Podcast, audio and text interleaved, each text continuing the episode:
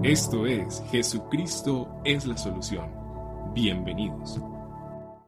En el Evangelio de Mateo capítulo 16 y la pregunta que tenemos para responder en esta noche es, ¿quién es Jesús? ¿Quién es Jesús? Y esa pregunta es interesantísima porque los discípulos en una ocasión la hicieron, estando en medio de la tormenta, en el mar, en medio de la de las turbulentas aguas y los vientos fuertes, y Jesús se levanta y él reprende al mar y al viento le dice que enmudezca. Y los discípulos se preguntaron a sí mismos, ¿quién es este que aún los vientos y el mar le obedecen? ¿Cierto? ¿Y, quién es ese? ¿Quién es ese Jesús?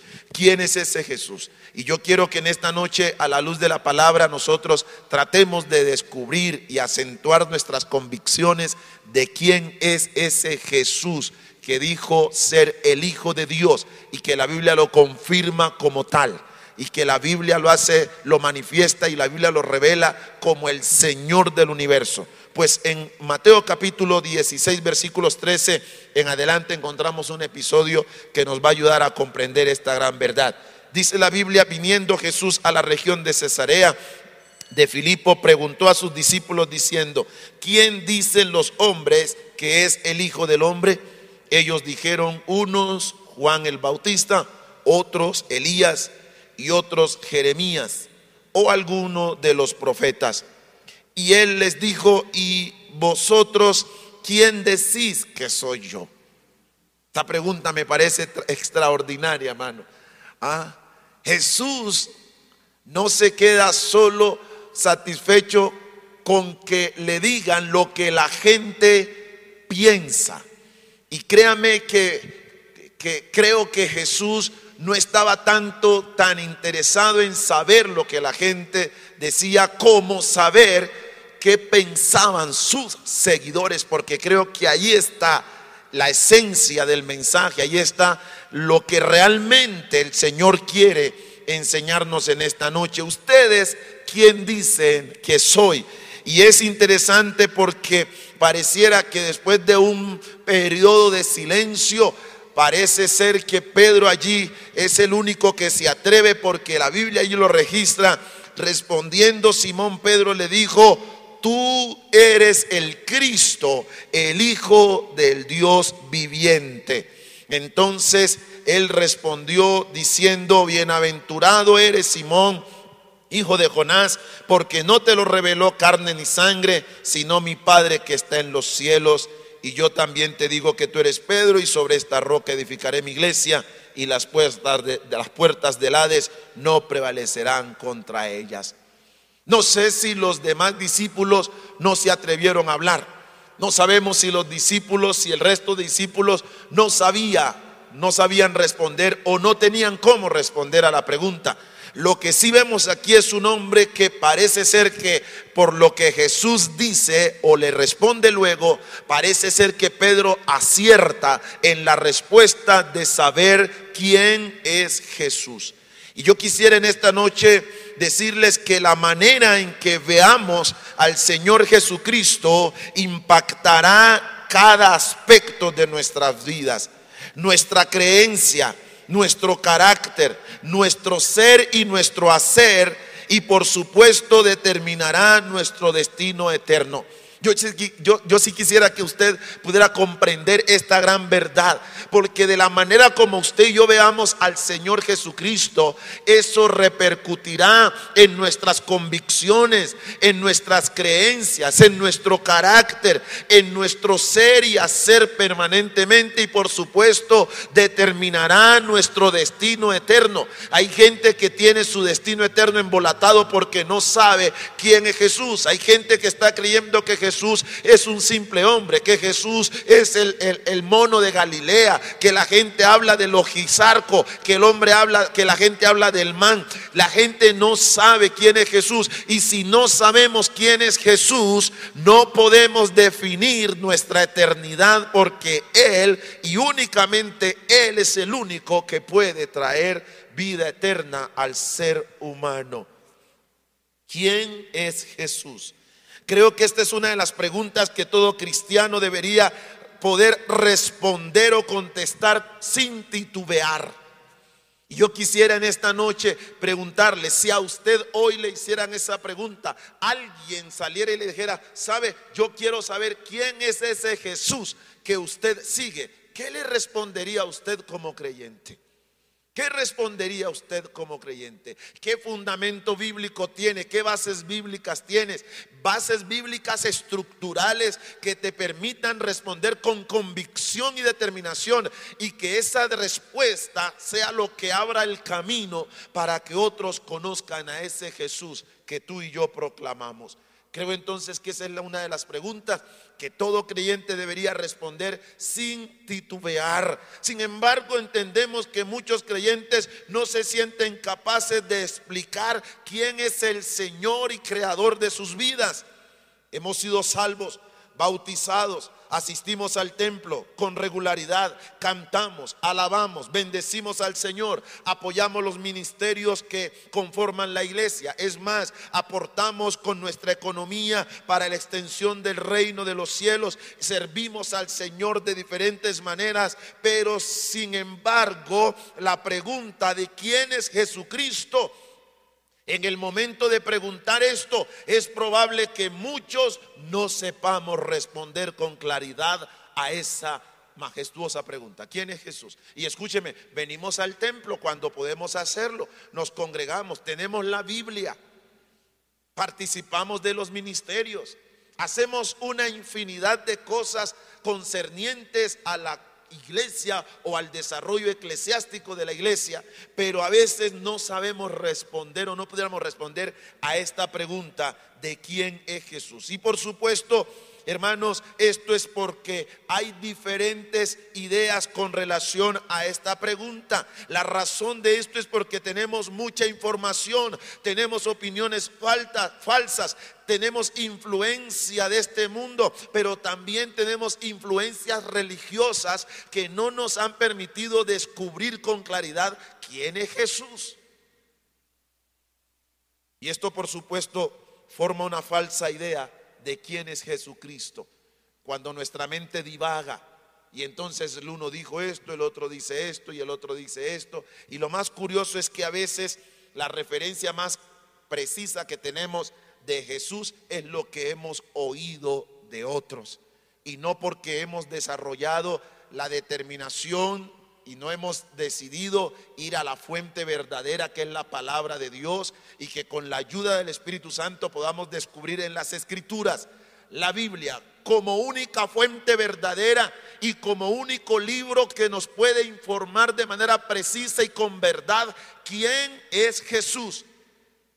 Ningún escritor, ningún libro, por más bestseller que sea, te va a poder hablar de quién es Jesús como la Biblia. Porque cuando Dios quiso revelarse a través de su Hijo, Él dice que su palabra, esa palabra se hizo carne. Cristo es la palabra hecha carne. Así que nadie, ningún libro, por más especial que sea, podrá hablarnos tan claro y darnos a conocer tanto de Jesús como su propia palabra, la Biblia. La Biblia. Por eso se hace tan trascendental y tan importante que los creyentes desarrollemos el sano hábito de descubrir a la luz de la palabra del Señor a nuestro buen Dios y Salvador Jesucristo. Vemos pues que a la luz del texto, que después de que Jesús pregunta a sus discípulos lo que otras personas creían de él o pensaban de él, también Jesús se apresta para hacer la misma pregunta a sus discípulos. Y eso lo encontramos en el versículo 15. ¿Quién dicen que yo soy? ¿Quién dicen ustedes? Y ustedes, ¿quién dicen que soy yo? Y al parecer, parece que Pedro es quien se atreve a responder y a responder de la manera correcta por lo que luego Jesús le dice en el versículo 16 y 17 encontramos que Pedro dice, tú eres el Cristo, el Hijo del Dios viviente.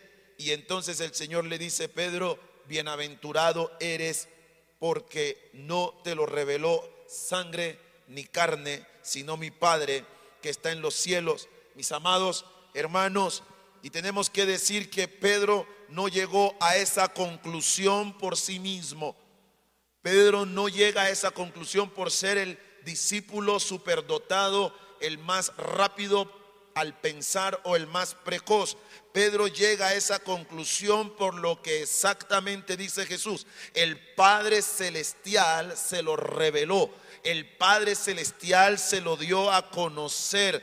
Y eso es lo que usted y yo necesitamos en este tiempo clamar al Padre para que nos revele al Hijo y clamar al Hijo para que nos revele al Padre y clamar al Espíritu Santo para que el Espíritu de Dios nos revele al Padre y al Hijo.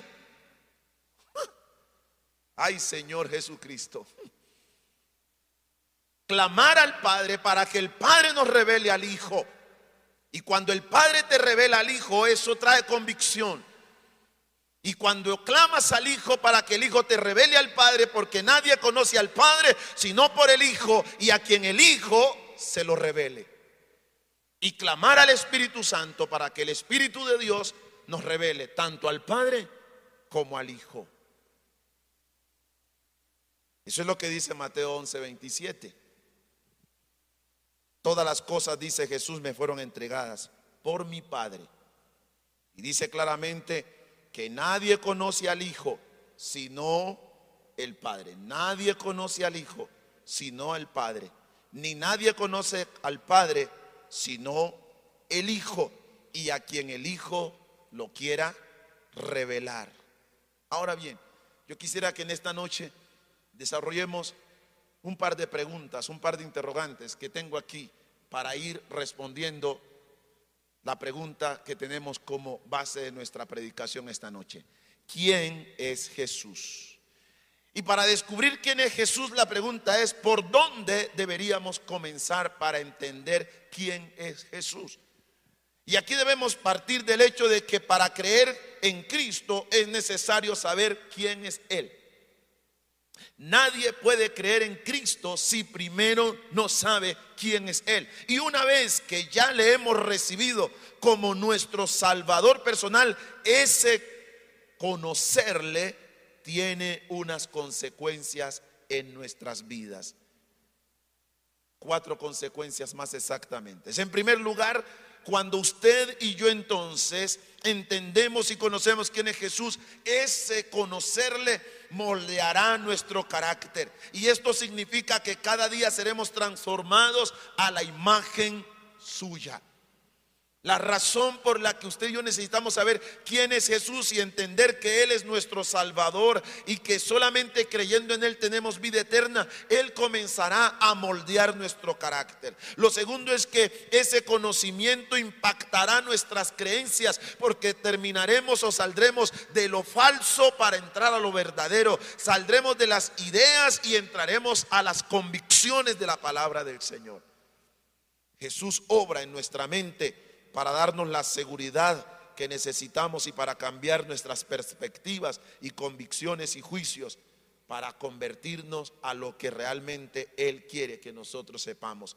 Ese conocimiento impactará nuestras creencias. El conocimiento de Jesús impacta nuestras creencias. Y esto sí que es importante porque terminaremos, hermano, dejaremos de creer en las fábulas y en las historietas y comenzaremos a creer verdaderamente en lo que la palabra de Dios dice. Ese conocer a Jesucristo influirá en nuestro estilo de vida. Es el tercer aspecto o el impacto que trae a nuestra vida. Influirá nuestra vida de acuerdo a lo que dice 2 de Corintios 5:17. Seremos nuevas personas. Las cosas viejas pasan. He aquí vienen a ser hechas nuevas. ¿Quién es Jesús? Jesús es aquel que transforma mi vida.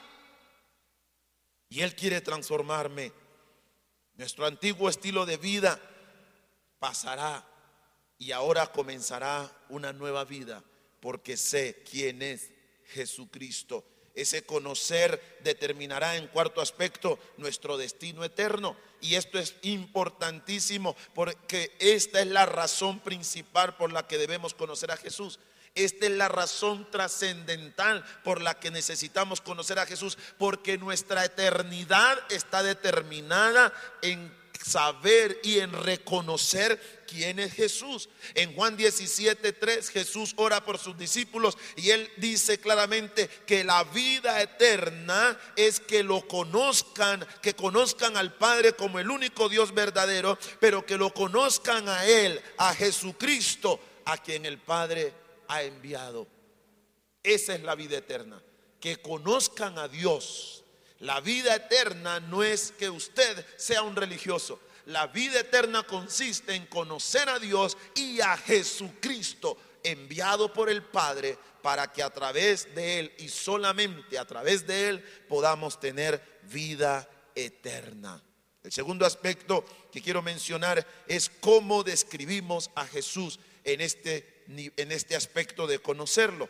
Frente a este aspecto resaltamos algunas verdades importantes con relación a describir a Jesús. Y entramos entonces, iniciamos por, vamos a dar inicio por lo que realmente necesitamos conocer de Él. Iniciamos por los comienzos. Y, vamos a iniciar por el nacimiento, cómo fue el nacimiento de Jesús. Por esta época donde todo el mundo celebra el nacimiento de Jesús, pero no saben quién es Jesús. Y entonces el nacimiento de Jesús fue profetizado 700 años antes de ser concebido por el Espíritu Santo y que naciera entonces de una virgen allí en Belén. Pero Jesús debemos saber que Él existía desde antes de la fundación del mundo. Cuando leemos Génesis 1.26, cuando Dios dijo hagamos al hombre a nuestra imagen, Él estaba hablando con la eternidad, con la, con, la Trinidad.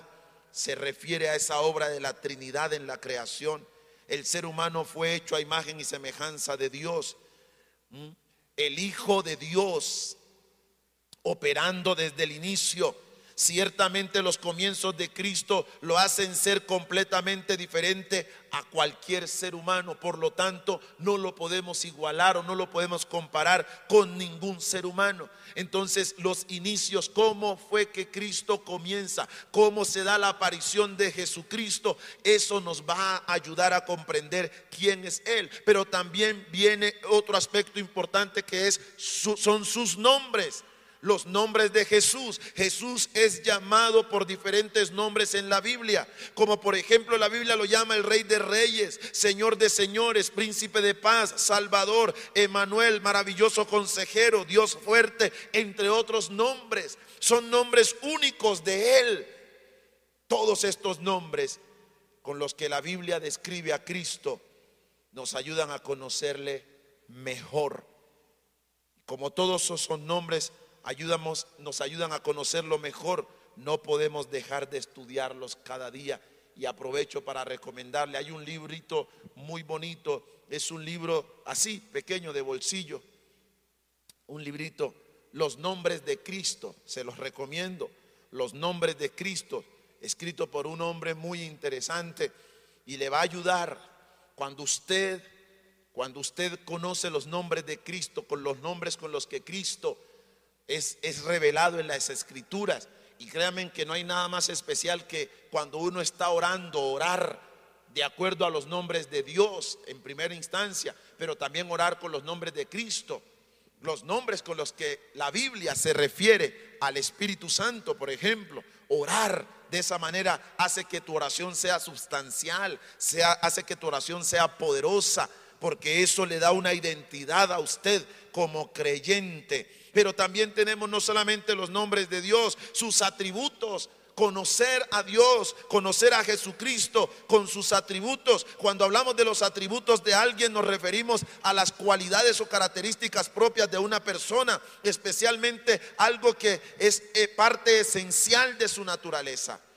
Y en este sentido nuestro Dios posee atributos y Cristo posee atributos que comparte con nosotros, que son los atributos compartidos con los que Él, nosotros los hombres podemos eh, de alguna manera asemejarnos al Señor. Por ejemplo, un atributo con el que el Señor, que el Señor comparte con nosotros es el amor. Nosotros podemos amar. Él es amor. Un gran atributo de Dios es que Él es Dios de amor. Pero Él quiere que nosotros también aprendamos a amar y nos llena de su amor para que nosotros amemos. La misericordia, Él es Dios misericordioso y Él quiere que nosotros seamos misericordiosos. Ese es un atributo que el Señor comparte con nosotros. Pero Dios en Cristo también y Cristo también posee atributos exclusivos, es decir, que ningún otro ser tiene esos atributos. ¿Como cuáles? La omnisciencia, la omnipresencia. Ni siquiera Satanás puede imitar esos atributos de Dios. Satanás no puede estar dos veces, no puede estar eh, en varios lugares al mismo tiempo. Por eso la Biblia nos habla de principados, la Biblia nos habla de potestades, la Biblia nos habla de gobernadores de las tinieblas, que son los agentes satánicos a través de los cuales Satanás toma control de territorio, de lugares, de hogares, de casas, de, personas.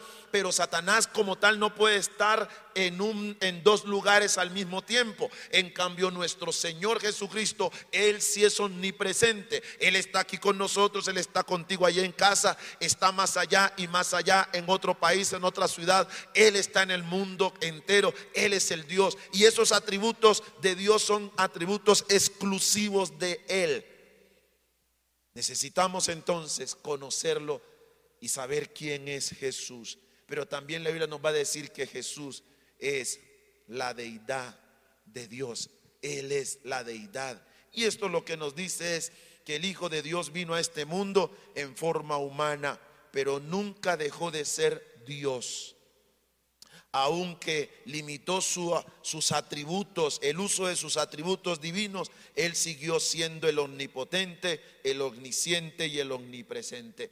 En primera de Juan capítulo 5, versículos 5 al 8, la Biblia nos dice, ¿quién es el que vence al mundo? Sino el que cree que, que Jesús es el Hijo de Dios. Y este, este es Jesucristo, quien vino mediante agua y sangre. Esa es la humanidad de Cristo. Vino mediante agua y sangre. No mediante agua solamente, sino mediante agua y sangre. Y el Espíritu es el que da testimonio, porque el Espíritu es la verdad porque son, porque tres son los que dan testimonio en el cielo. Dice claramente el Padre, el Verbo y el Espíritu Santo, y estos tres son uno. Y tres son los que dan testimonio en la tierra. El Espíritu, hablando del Espíritu Santo, el agua y la sangre. El agua haciendo referencia a la palabra de Dios y la sangre haciendo referencia al sacrificio de Cristo. Estos tres son, de esos tres concuerdan. El Espíritu Santo el agua, símbolo de la palabra de Dios, la sangre, símbolo del sacrificio de Cristo. Así como en el cielo tres dan testimonio, el Padre, el Verbo y el Espíritu, Padre, Hijo y Espíritu Santo. Así en la tierra da testimonio. ¿Quiénes dan testimonio? ¿Quién da testimonio del Padre? El Espíritu Santo. En esta tierra, ¿quién da testimonio del Hijo? El Espíritu Santo. Pero ¿quién da testimonio del Padre y del Hijo? La palabra. La palabra, el agua, da testimonio del Padre y del Hijo. Pero ¿quién da también testimonio del Padre y del Hijo? La sangre, el sacrificio de Cristo. ¿Quién es Jesús? Jesús fue humano. Y esta es de las verdades más gloriosas y no quiero entrar en un estudio de teología sistemática en esta noche, pero quiero mencionar algunos aspectos de esta parte tan trascendental de la vida cristiana, de lo que es el cristianismo. La deidad de Cristo, Jesús se humanó, Él tomó forma de hombre y créame que estas son de las verdades maravillosas y trascendentales de la vida de fe. El Jesús hombre, aunque siguió siendo Dios, Jesús también era y fue un hombre. La única diferencia con nosotros es que fue sin pecado, dice la palabra del Señor. El Señor vino a revelarnos al Padre y a morir por nuestros pecados. Y la única manera de morir por nuestros pecados era que Él se humanara, que Él tomara forma humana. Por eso el Espíritu de Dios puso en María, por eso el Dios eterno escoge a María y entonces pone allí en su vientre al Salvador del mundo y Él toma forma de hombre. Juan 1.14 nos dice, aquel verbo fue hecho carne y habitó entre nosotros y vimos su gloria, gloria como la, la del unigénito del Padre, lleno de gracia y de verdad. Y en Filipenses 2, versículos 6 al 8 nos dice la escritura, el cual siendo en forma de Dios, no estimó el ser igual a Dios como cosa a que aferrarse dice la escritura, sino que se despojó a sí mismo tomando forma de siervo, hecho semejante a los hombres, hecho semejante a los hombres, y estando en la condición de hombre, se humilló hasta a sí mismo, haciéndose obediente hasta la muerte y muerte de cruz. Sin la humanidad, Cristo no puede ir a la cruz, porque era necesario que alguien pagara y derramara sangre, sangre preciosa por los pecados de la humanidad y en este caso solo Cristo lo podía hacer. En Hebreos 5, 7 nos dice también, y Cristo en los días de su carne, mire esto, Cristo en los días de su carne ofreciendo ruegos y súplicas con gran clamor y lágrimas al que le podía librar de la muerte, fue oído a causa de su temor reverente. Allí la Biblia nos está hablando de la humanidad de Jesucristo, pero Jesucristo también fue un hombre de amor. Y aquí encontramos una gran bendición. Nos enseña acerca del amor. Él nos enseña a amar, pero mucho más importante, Él demostró su amor para con nosotros. ¿Y cómo lo hizo? Muriendo en la cruz del Calvario. Juan 3:16. De tal manera amó Dios al mundo que dio a su Hijo unigénito para que todo aquel que en él cree no se pierda, más tenga vida eterna. Y Romanos 5.8 nos dice, mas Dios muestra su amor para con nosotros en que siendo pecadores, Cristo murió por nosotros. En tercer lugar, vamos a descubrir de qué manera Jesús se describió a sí mismo para que nosotros le conozcamos y sepamos quién es Él. De qué manera Cristo se se describió a sí mismo. Pues la Biblia nos va a decir que Él se describió como el buen pastor. Juan capítulo 10, versículo 11 dice, yo soy el buen pastor y el buen pastor su vida da por sus ovejas. Jesús nos ama y nos dirige como el buen pastor mientras nos provee para nuestras necesidades y protege nuestras vidas de todo peligro. Salmo 23, 1, el Señor es mi pastor y nada me faltará. Ese es el Dios que nosotros tenemos. Ese es Jesús. Él se describió a sí mismo como el buen pastor. Y Él quiere que usted y yo le conozcamos como el buen pastor. Y que cuando alguien a usted y a mí nos pregunte quién es Jesús, no solo podamos decir Él es mi Salvador, Él es Dios, Él es la deidad, Él es el Dios omnipotente, que podamos decir también, Él es el buen pastor. Y Él quiere cuidar de ti. Pero Jesús también se describió a sí mismo como el pan de vida Juan 6:35 nos dice, Jesús les dijo, yo soy el pan de vida, el que viene a mí nunca tendrá hambre y el que en mí cree no tendrá sed jamás. Jesús nos alimenta de forma espiritual para que podamos crecer y que podamos ser semejantes cada día más a Él. Él no solo nos provee físicamente, Él nos provee espiritualmente y Él dice, yo soy el pan. Por eso hay que comer la palabra. En estos días, en un devocional, lo titulé así. No coma cuento, coma Biblia. No coma cuentos, coma Biblia. Mm. Porque cuando usted y yo comemos la palabra de Dios, cuando comemos la palabra, nos alimentamos de la palabra, entonces no andaremos hambrientos espiritualmente no andaremos languiciendo allí, hermano, nuestra vida. Nuestra vida estará fuerte, estable. Y el Señor quiere alimentarnos con su palabra de forma espiritual para no solamente para que crezcamos, sino para que cada día seamos semejantes a Él. Jesús también se describió a sí mismo como la vid verdadera. Juan 15.1 nos dice, yo soy la vid verdadera y mi Padre es el labrador. Eso lo dijo Jesús. Y el versículo 5 del mismo capítulo 15, el Señor dijo, yo soy la vid verdadera, vosotros los pámpanos, el que permanece en mí y yo en él, este lleva mucho fruto, porque separados de mí nada podéis hacer. Nosotros somos las ramas que estamos insertados a la vid que es Jesús. Y mientras permanezcamos insertados, enganchados en Él, podremos dar fruto y podemos ser las personas que Él quiere que nosotros seamos.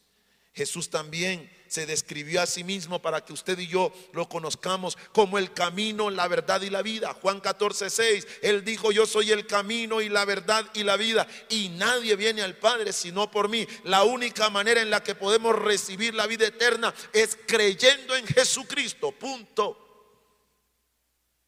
No, pastor, es que mi abuelita me dijo, me hizo jurar. No, pastor, es que mi mamá, mi papá me hizo jurar que es que yo tenía que amar la virgencita. Hermano, cuando se trata de ir al cielo, cuando se trata de la vida eterna, Jesucristo es el único camino. Cuando se trata de experimentar la, la libertad por la verdad, solamente la verdad que Jesucristo te hace libre. Y cuando quieres ir a la eternidad, solamente a través de Él lo puedes hacer. La verdad y la vida está en Jesucristo. Él es el único camino.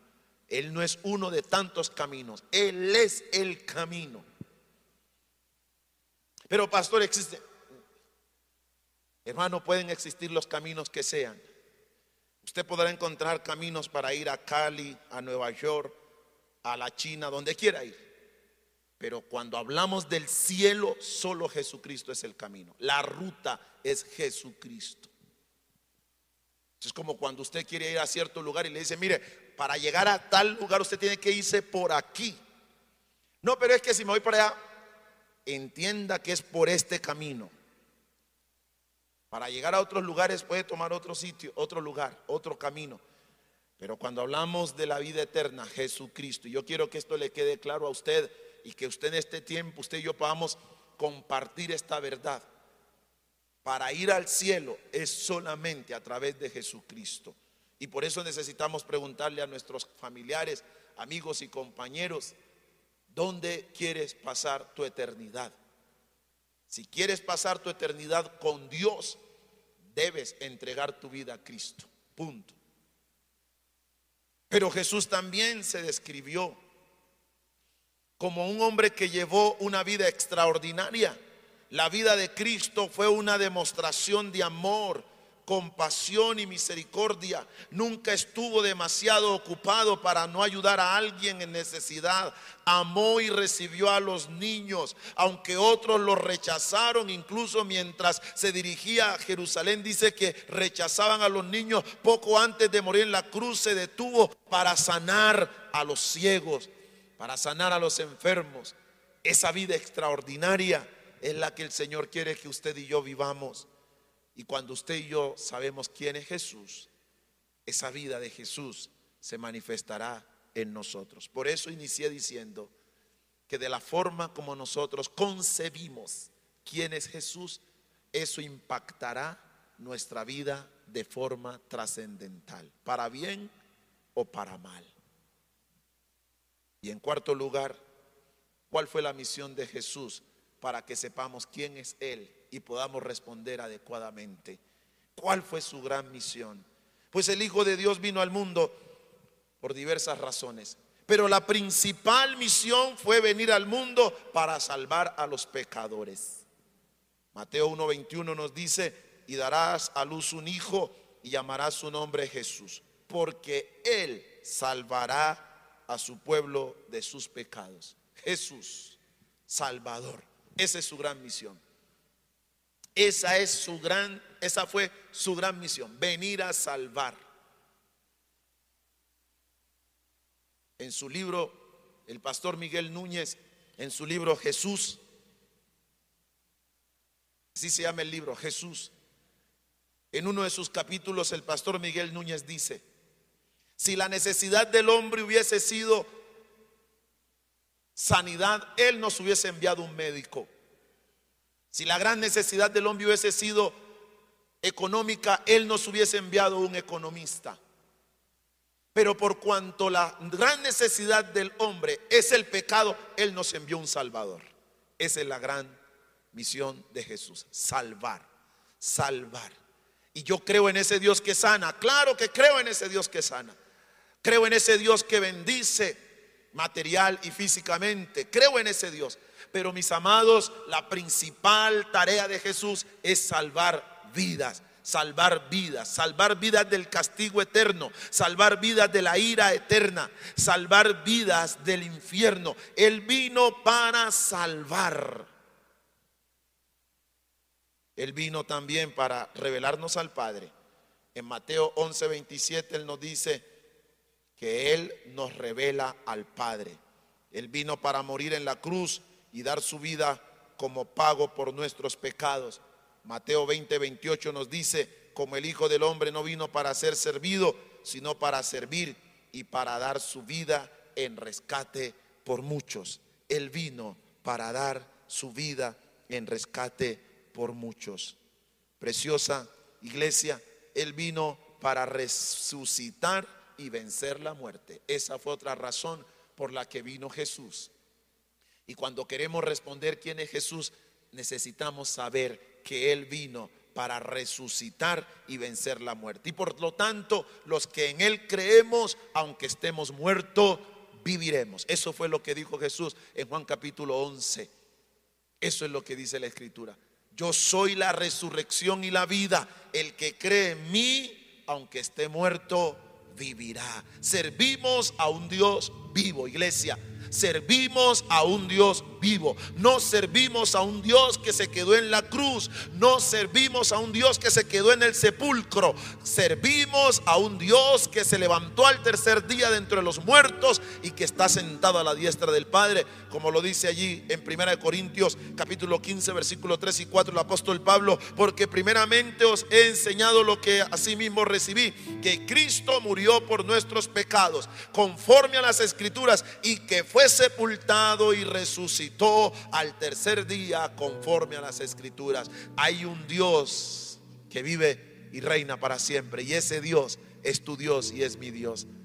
Por eso tú y yo necesitamos tener claridad de esto. Él vino para resucitar y vencer la muerte. Él vino para enseñarnos la verdad, para edificar la iglesia y para darnos seguridad de vida eterna. Pero también Él vino para interceder por nosotros ante el Padre Celestial.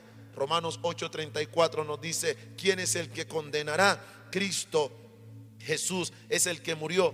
Sí, más aún el que ha resucitado, el que además está a la diestra de Dios, el que también intercede por nosotros. Bendito sea el nombre de nuestro Dios y gloria sean dadas a Cristo que intercede por ti y por mí delante del Padre. Yo quisiera terminar en esta noche con un interrogante más. Este es el sermón de los interrogantes. Pero es que es interesante cuando uno se hace preguntas y uno puede ver cómo la Biblia comienza a responderlas. Y yo quiero finalizar esta noche con este interrogante. ¿Cómo se supone que debemos responder a Jesús cuando por fin sabemos quién es Él? ¿Cómo debería la iglesia responder? ¿Cómo debería responder usted? ¿Cómo debería responder yo? ¿Cómo debería responder cada creyente después de saber quién es Jesús? Yo encuentro cuatro desafíos en esta noche que quiero dejar en su corazón para que usted y yo respondamos de forma adecuada cuando sabemos quién es Jesús. Lo primero que necesitamos saber es que cuando sabemos quién es Jesús, nuestra respuesta es confiar plenamente en Él. Confiar en Él plenamente para nuestra salvación. Número dos, debemos someternos a Él como Señor de nuestras vidas que es. Cuando comprendo quién es Jesús, le confío plenamente mi vida, le confío plenamente mi salvación, pero también me someto a Él como mi Señor y mi Salvador cuando comprendo y entiendo quién es Jesús y por fin lo logro comprender, no mi respuesta debe ser servirle fielmente.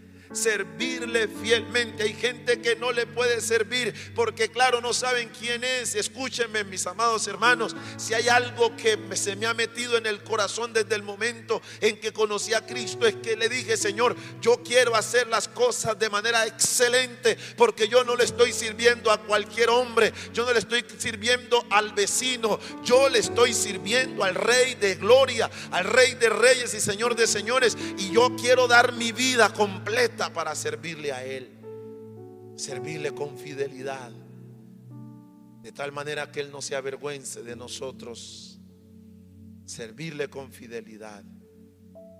Y mi respuesta cuando sé quién es Él, mi cuarta respuesta debe ser compartir con otros sus verdades. Oh, gloria a Cristo. ¿Quién es Jesús? ¿Quién es Jesús? Si ha entendido esta noche quién es Jesús, Él espera una respuesta de usted y de mí. Y esa respuesta está enmarcada en estos cuatro aspectos. Confíele su vida y su salvación al Señor Jesucristo. Lo segundo que debe hacer es someterse a Él como el Señor que Él es tercero que debe hacer es servirle con fidelidad. Lo cuarto que debe hacer, si ha entendido quién es Jesús, comparta con otros las verdades con las que usted y yo hemos sido salvos. Y es que solo en Él, por Él y a través de Él tenemos vida eterna. De esa manera sabremos y habremos cumplido con la tarea. Iglesia, ¿Quién es Jesús? Ya tiene usted en esta noche, a partir de esta palabra, y espero que haya tomado notas. Y si anhela tener este mensaje escrito a través del Facebook, escriba, llame a la congregación y le podemos dar las copias de este escrito para que usted tenga allí, vuelva a estudiar quién es Jesús y con todo amor se le dará, porque lo que nos interesa es de que la iglesia sepa quién es ese ser al que adoramos, al que exaltamos, al que llamamos Rey y Señor, al que llamamos Salvador e Hijo de Dios. Señor, te damos gracias esta noche por tu palabra. Gracias Señor porque siempre hay una palabra que nos alienta, siempre hay una palabra Señor que nos hace saber tu voluntad. Y tu voluntad es que te conozcamos. Señor, aun cuando llevamos tiempo en la vida cristiana, aun cuando hemos leído la Biblia varias veces, Señor, todavía necesitamos saber quién eres tú. Yo te ruego, Señor, que tú te sigas revelando a nuestra vida. Espíritu Santo, nuestra oración en esta noche es, revélanos a Jesús. Revélanos a Jesús y quita toda ignorancia de nuestra mente y de nuestro corazón. Quita toda enseñanza religiosa, quita toda enseñanza que no manifiesta quién es Jesús en nuestras vidas. Señor, rogamos que nos saques de toda religiosidad, Dios eterno, y que tu palabra se encargue cada día de revelarnos quién es Jesús. Espíritu Santo, esa es nuestra oración en esta noche. Oh Dios, revélanos al Hijo. Padre Celestial, revélanos a tu Hijo Jesucristo. Señor Jesús, revélanos al Espíritu Santo. Y te rogamos a ti, Espíritu Santo, revélanos al Padre y revélanos al Hijo. Y te rogamos en esta noche que esta palabra no pase desapercibida. Que en este tiempo donde todo el mundo se apresta, Señor, para una celebración que nada tiene que ver con la persona de Jesucristo, te rogamos que tu iglesia, Señor, se convierta en mensajera, que la iglesia pueda decir quién es Jesucristo, que la iglesia pueda con firmeza, con convicción, con fe, con determinación, poder dar a conocer quién es Jesús. Tú eres nuestro Salvador. Tú eres mi Señor, tú eres mi Dios. en el nombre de Cristo Jesús. Y mientras la iglesia sigue orando allí, es probable que en esta noche alguien esté conectado allí por primera vez.